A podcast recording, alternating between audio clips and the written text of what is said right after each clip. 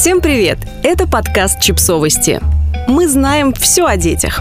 Смешные истории, в которых дети прославили родителей. Иногда дети, как в бульварных детективах, слишком много знают. Вы бы предпочли, чтобы о некоторых вещах они так громко и радостно не трубили родственникам, друзьям и знакомым, но уже поздно. На Reddit задали вопрос, что было самым смешным из того, что о вас рассказал ребенок. Приводим самые забавные ответы родителей.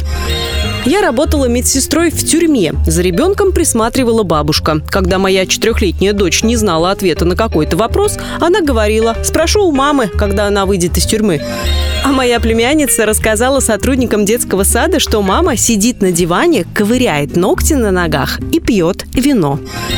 Когда моему ребенку было около двух лет, он увидел, что я пользуюсь прокладками во время менструации. С тех пор он начал говорить людям, а мама носит подгузник.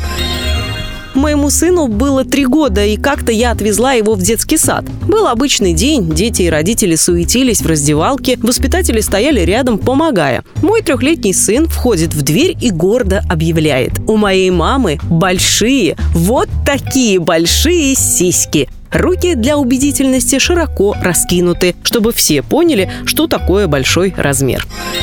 Моей дочери в три года требовалось, чтобы кто-то из нас лежал рядом с ней, пока она засыпает. Обычно эта работа ложилась на моего мужа, а я кормила младшего ребенка. Муж после долгого рабочего дня обычно засыпал в ее постели примерно на час. Потом просыпался и уходил. И вот однажды наша новая соседка пригласила нас встретиться и пообщаться за чашечкой кофе. Она спрашивает о моем муже, и я кратко описываю, чем он занимается на работе и так далее. Но тут подскакивает моя дочь и заявляет в лицо соседки. Папа ложится в мою кровать и пукает в ней. Моя дочь ходила в детский сад, в котором я работала. Как-то я заболела и осталась дома. Она сказала моему начальнику, что у мамы ужасный понос. Помню историю про семью с четырьмя детьми. Раз в две недели они собирались всей семьей, чтобы убедиться, что все счастливы и их потребности удовлетворены. И у них была специальная переговорная палка. Чтобы удерживать всеобщее внимание, вы должны высказываться только тогда, когда держите эту самую палку. Однажды пара сообщает детям, что мама беременна и у них будет братик или сестра. На следующий день отец отвозит дочь в школу, и она объявляет во всеуслышание. Папа достал палку, и теперь у мамы будет ребенок. Им пришлось встретиться с директором.